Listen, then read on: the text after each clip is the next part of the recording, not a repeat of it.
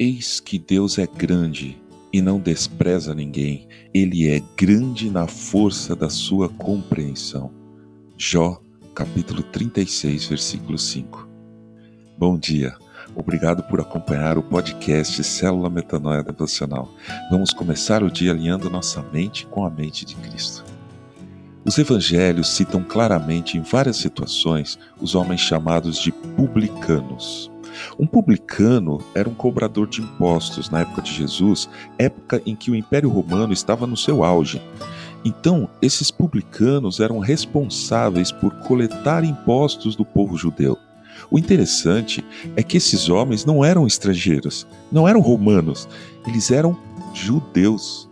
Ou seja, imagine só um judeu se aliando à nação que os estava dominando, colaborava com os romanos, levava dinheiro para eles e, em muitos casos, cediam à corrupção e até à violência na cobrança desses impostos. Ser um publicano naquela época devia ser difícil.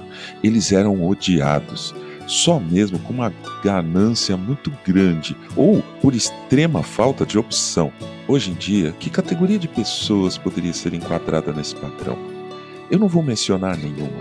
Você, em seu coração, estabeleça uma comparação pessoal. O fato é que nós desprezaríamos em nosso íntimo uma pessoa que se prestasse a isso. É como se um dia, que Deus nos livre disso, um outro país viesse com um exército, tomasse conta do Brasil e contratasse brasileiros para ajudar-nos na arrecadação de imposto. Aí, um vizinho seu, amigo de infância, aderisse a isso e se tornasse um publicano. Você iria perdoá-lo?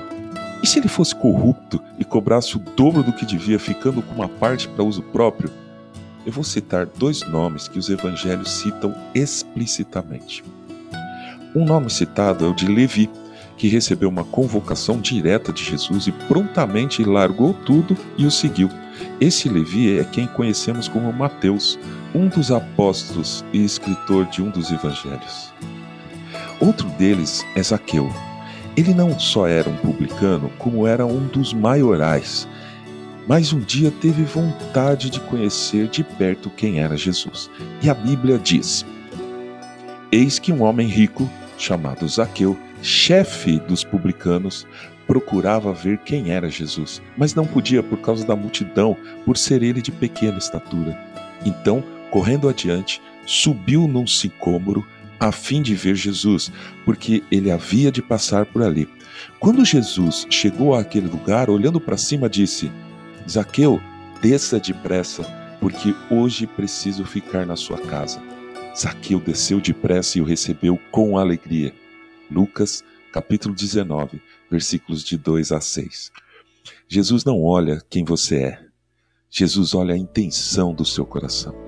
Ele não ouve o que as pessoas dizem sobre você. Não interessa a sua reputação, nem o que você já errou na vida.